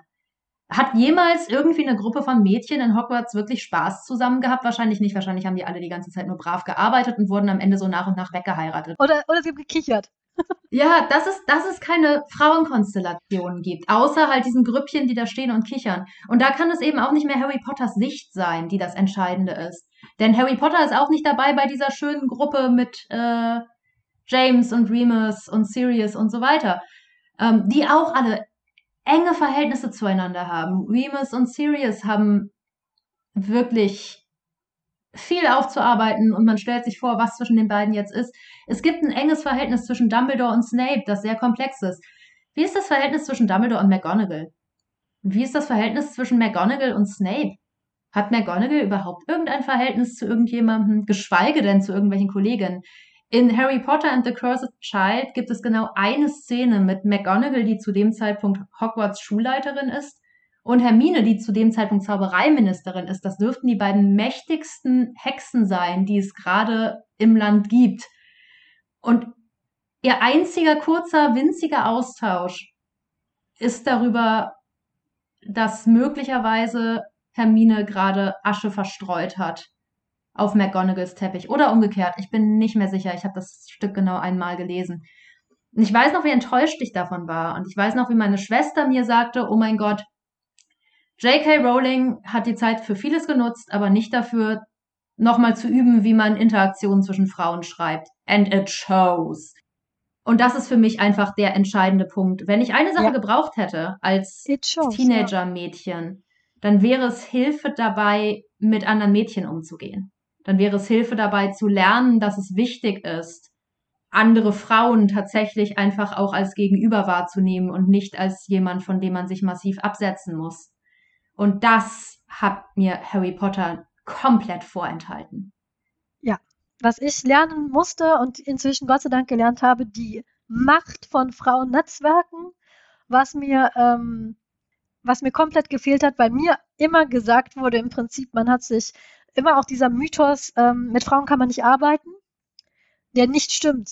99, natürlich gibt es immer Ausnahmen. Man muss jetzt immer not all, bla bla, ja, ja. Es gibt die Ausnahmen, natürlich gibt es Ausnahmen. Nicht alle Frauen sind perfekt, nicht alle Frauen sind gute Kolleginnen, nicht alle Frauen sind hilfsbereit. Nein, aber 99 Prozent aller ähm, Frauen, denen ich auf einer professionellen Ebene begegnet sind, waren wertschätzend, empowernd, hilfsbereit, offen und diese ganzen ähm, berühmten Zickenkriege, habe ich nur ganz selten erleben dürfen. Was ich viel erlebt habe, ist Alpha-Tier-Getue und äh, Machtspielchen ähm, unter männlichen Kollegen.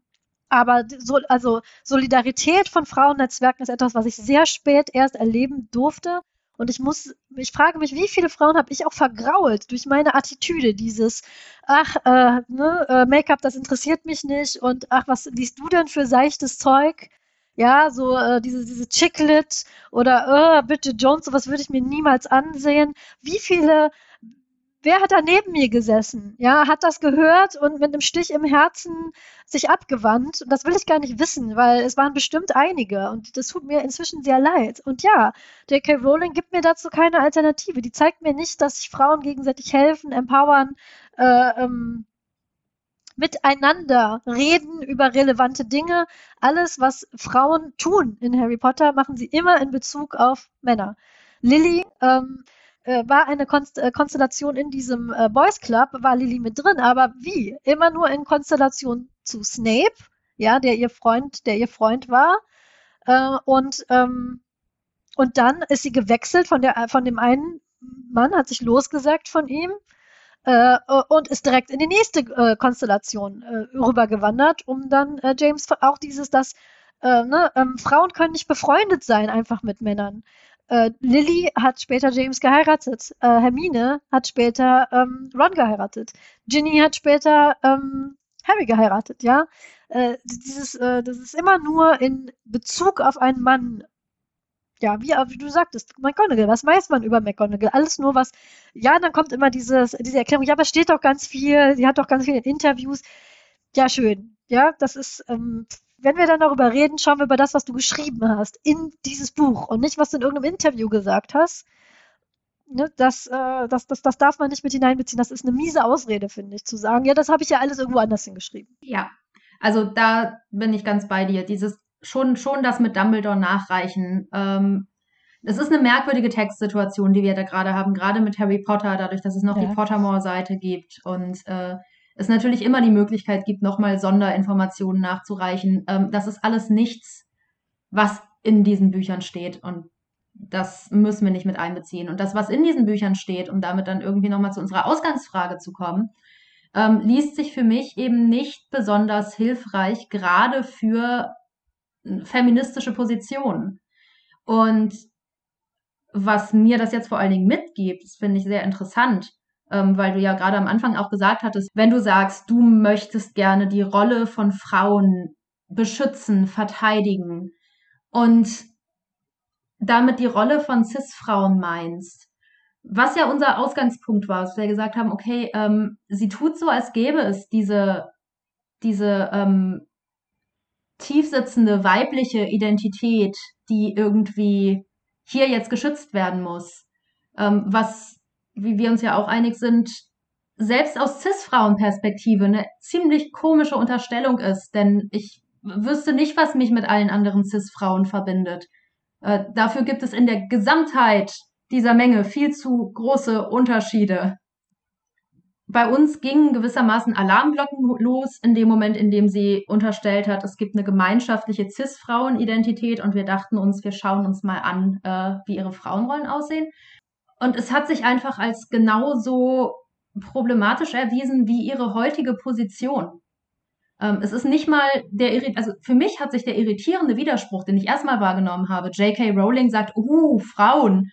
Und ich schaue in diese Bücher und die geben mir keine besonders starken Frauenrollen. Ähm, es fühlt sich nicht mal mehr an wie ein Widerspruch. Und das wäre mein letzter Punkt. Das finde ich sehr interessant, weil Leute ja immer wieder fragen, heißt das jetzt, dass man diese Bücher nicht mehr lesen darf? Und die Wahrheit ist, oh mein Gott, macht, was ihr wollt. Es ist deprimierend, wenn ihr dieser Frau weiter, weiterhin Geld gebt. Aber um Himmels Willen, lest die Bücher, liebt die Bücher, macht, was ihr wollt. Ich kann es in dem Moment nicht mehr.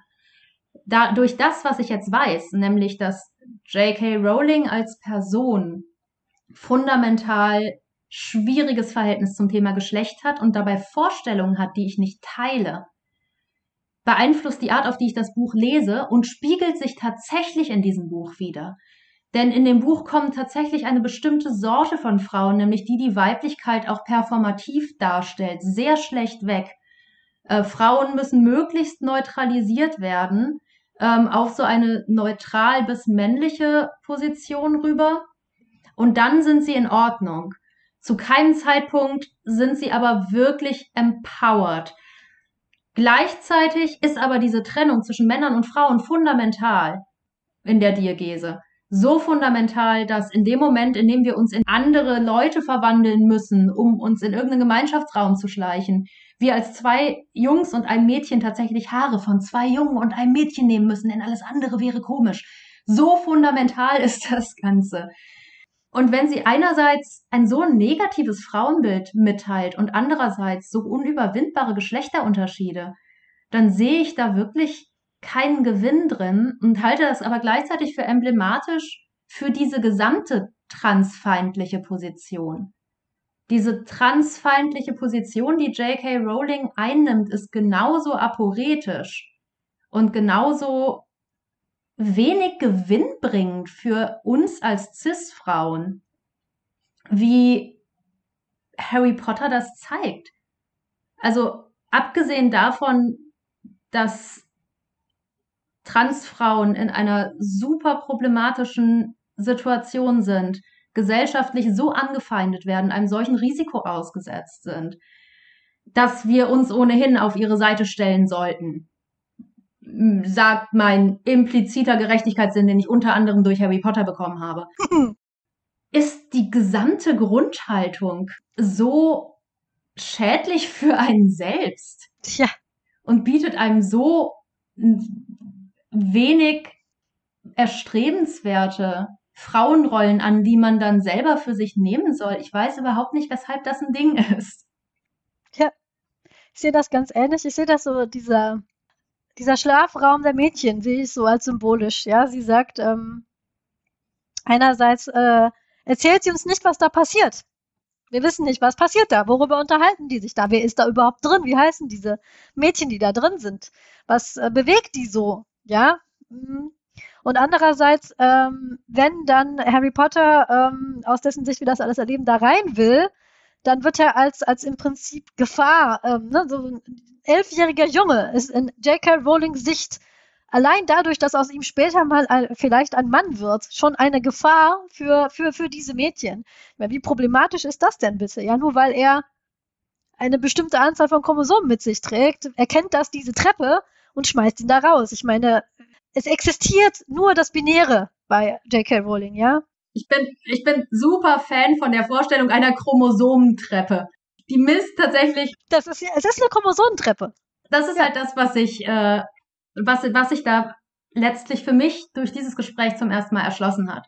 Ähm, ich will nicht sagen, dass die Harry Potter Bücher selbst transphob sind, aber die Trennung von Werk und Autor, Werk und Autorin, lässt sich sowieso ökonomisch nicht vollziehen, aber ich kann sie hier auch tatsächlich thematisch nicht vollziehen. Die Geschlechterbinarität und alle ihre Nachteile ist so tief verankert in, in diesen Büchern, dass ich äh, die nicht mehr vorbehaltlos genießen kann und sagen kann, oh ja, super, Harry Potter lese ich nochmal. Und ich weiß nicht, ob ich, wenn ich irgendwann Kinder hätte, ähm, also ich würde es ihnen nicht verbieten, ne? aber würde ich jetzt meine Kinder aktiv dazu ermutigen, Harry Potter zu lesen? Nee, ich glaube, da fielen mir bessere Sachen ein. Das ist genau nämlich der Punkt. Ich werde jetzt nicht alles verbrennen, was ich hier habe. Meine, meine Figuren, mein, mein Gryffindor-Kissen. Ähm, ich bin auch in einem äh, Harry Potter LARP, aber ähm, mein Kostüm für meinen Harry Potter LARP habe ich mir komplett auf Etsy äh, aus gebrauchten Sachen zusammengestellt. Und äh, meinen Zauberstab habe ich mir von einer kleinen Drechslerei irgendwo in Deutschland drechseln lassen. Dieses Franchise bekommt von mir kein Geld mehr. Ich nehme das Konstrukt, was sie mir angeboten hat, äh, und ähm, haue mir die, äh, ähm, haue mir die Spaces, die ich nicht hatte, haue ich mir da selber jetzt rein. Danach ist es aber nicht mehr ihr Werk. Ja, das ist die Vorlage. Und aus der noch etwas Schönes zu machen, finde ich, ist immer noch legitim. Darüber müssen wir nicht hinwegkommen. Ja, zu sagen, so, das ist eine Grundlage. So funktionieren ja auch ganz viele andere Sachen. Ja, wir nehmen etwas, ähm, ziehen uns das Schöne raus, machen unser eigenes daraus. Aber was für mich relevant ist, ist nämlich genau das. Ich äh, betrachte die Bücher, die ich als Kind und Jugendliche gelesen habe, immer jetzt unter dem Aspekt, würde ich das meiner Tochter geben? Auch, nein, ich würde es ihr nicht verbieten. Aber erstens würde ich es ihr nicht so glühend empfehlen, wie ich das vielleicht mit äh, 20 getan hätte. Und zweitens glaube ich tatsächlich, dass auch sie inzwischen zu der, einfach zu der Erkenntnis kommt, aber warum das, warum jenes, warum dürfen da die, die Mädchen, warum dürfen die Jungs da nicht rein? Weil sie kennt bereits Besseres. Es gibt diese Bücher, es gibt diese Serien, es gibt, ähm, mir fällt jetzt gerade leider kein Buch an, ähm, aber ähm, es gibt zum Beispiel Shira and the Princess of Power, wo es binäre Charaktere gibt, gleichgeschlechtliche Paare, ja. Der große Love Interest, ähm, das sind zwei Frauen, ja, und ähm, Ich glaube, ich weiß es nicht. Ich werde mit ihr darüber reden, wenn sie elf ist und das lesen möchte. Aber ich glaube, sie wird es als so viel ärmer und, äh, und karger wahrnehmen als ich, weil sie schon diese Tür zu dieser diversen bunten Welt, die ähm, Narrativen und, und Tropen und, und, und Popkultur ihr bietet, längst geöffnet hat, warum sollte sie dann in ein Universum gehen, wo man nicht mal mit seinen Freunden zusammen irgendwo, Freundinnen zusammen abhängen kann, weil einen die Chromosomtreppe da wieder rauswirft. Ich glaube nicht, dass sie das, äh, ich glaube, sie würde einfach sagen, nee, da, da kenne ich Besseres. Ich hoffe es zumindest, dass sie dann soweit sein wird. Also ich mag die Vorstellung, dass wir in diesem fiktiven Raum, in dem wir uns befinden, im Tropenhaus, wo wir so nach und nach alle möglichen Tropen auch zusammensammeln und vielleicht jedes Mal eine weitere Trope irgendwo abstellen. Für diese Folge ist es die Chromosomentreppe. Jeder, der mal rutschen gehen möchte, kann auf die Chromosomentreppe gehen. Und wer weiß, ja. vielleicht erleben wir dabei auch eine Überraschung, denn ich habe meine Chromosomen nie genau. checken lassen. Wer weiß, welch der Chromosomentreppen mir auf einmal sagt, hups, hier kommst du nicht hoch. Aber um das äh, gewissermaßen abzuschließen, du hast gerade schon gesagt, ähm, über die schönen Aspekte müssen wir nicht hinwegkommen. Wir müssen ja nicht alle unsere Erinnerungen aufgeben, so sie uns denn halbwegs positiv noch bleiben. Ähm, die sozialen Kontakte bleiben, die Freundschaften bleiben, das Lab bleibt, auch ohne dass wir dieses Franchise unterstützen. Was wir aber tatsächlich tun können, um uns allen ein bisschen dabei zu helfen, über Harry Potter hinwegzukommen. Immer noch mal einen Schritt weiter ist, dass wir uns mal andere Jugendbücher angucken, was ja das ist, was wir hier gemeinsam tatsächlich machen wollen. Also in den nächsten Podcasts wird es so sein, dass wir uns im Vorhinein abgesprochen haben, im Vorhinein ein Buch gelesen haben, vorstellen und das dann besprechen. Und wir haben eine relativ lange Liste zusammengestellt schon. Und ich freue mich natürlich sehr darauf, mit dir in den nächsten Monaten über verschiedene Jugendbücher zu sprechen, die das Ganze vielleicht ein bisschen anders angehen. Ich habe jetzt schon mehrere im Auge, die sich lesen wie konkrete Reaktionen auf Harry Potter, auf ein solches Schulsetting. Und ja, das äh, ist das, was jetzt mit mir im Tropenhaus passieren wird. Ich freue mich da sehr drauf. Ich bin auch sehr gespannt, weil Harry Potter, wir haben es ja festgestellt, ist 20 Jahre alt was aber dann auch dazu führt, dass viele, die vielleicht von J.K. Rowling dazu inspiriert wurden, selber zu schreiben, sich von ihr aber wegen ihrer Problematik jetzt verabschiedet haben und sagen, das kann ich besser. Und ich zeige euch das, wie ich das besser kann. Und ich bin immer sehr gespannt darauf, was Neues, äh, was Neues rauskommt, wo, worum sich äh, Leute Gedanken machen und wie sie das in, in, in Fantastik gießen. Das finde ich immer wahnsinnig bereichernd, weil dieses ganze verstaubte alte Zeug aus meiner Kindheit, das mag ich sehr gerne. Aber wozu da hängen bleiben? Es gibt ja so viel Neues. Und letztlich ist ja die Frage nicht nur, was für neue Ideen kommen, sondern vor allen Dingen, was für neue Stimmen kommen. Ja. Und da hat sich ja in den letzten Jahren wirklich viel getan, gerade in der englischsprachigen Fantastik, aber in der deutschen wird es auch immer stärker. Ähm, wird es ja nun progressiv. Ähm, die Autorinnen sind längst nicht mehr alle weiß. Die AutorInnen sind längst nicht mehr alle cis. Und das, worauf ich mich jetzt besonders freuen würde, wäre natürlich diverse Jugendromane von Transpersonen zu besprechen. Warum die nicht selbst zu Wort kommen lassen. Und jedes Mal, das ist, glaube ich, auch mein eines großes Problem, ähm, das ich mit dieser Folge hatte, weshalb ich auch versichern kann, mit mir wird es keine zweite Harry Potter Folge geben. Ich wirklich glaube, dass wir darüber hinwegkommen müssen. Jedes Mal, wenn Rowling trendet, wenn Leute wieder über Harry Potter reden, denke ich mir, oh bitte, Charlie Jane Anders ist, ist hier und ist großartig. Yoon Ha Lee hat seinen ersten Jugendroman geschrieben, den ich unbedingt lesen will. Äh, können wir bitte jedes Mal, wenn wir eigentlich was über J.K. Rowling sagen wollen, stattdessen was über die großartigen TransautorInnen sagen, die die letzten Jahre immer bekannter geworden sind. Das würde mich wirklich freuen.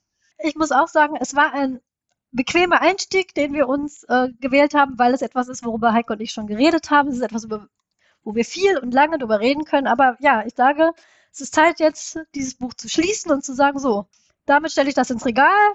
Mal schauen, was die nächste Generation damit macht. Ich glaube, so viel Bedeutung wird Harry Potter für die nächste Generation nicht haben und damit äh, bin ich okay. Das Buch, was wir in, nicht in zwei Wochen, sondern in vier Wochen besprechen werden. Nämlich unser dritter, die dritte Person im Tropenhaus, der Paul. Ähm, mit dem habe ich ja eigentlich immer abwechselnd ähm, den Podcast. Der wird uns aber, der wird dazu stoßen in vier Wochen und er bringt nämlich ein Buch mit. Das heißt äh, Schlimmes Ende und ist geschrieben worden von Philipp Ardak. Ich hoffe, ich spreche das richtig aus. Und es ist erschienen im Jahr 2000. Das werden wir alle lesen. Wer möchte, wer sich diesen Podcast jetzt anhören möchte, ist natürlich eingeladen, sich das auch ähm, zu besorgen und zu lesen. Aber es ist keine, es wird nie eine Voraussetzung sein, das zu tun. Wir sagen vorher, wenn wir spoilern. Wir werden aber eine Spoiler-Sektion haben.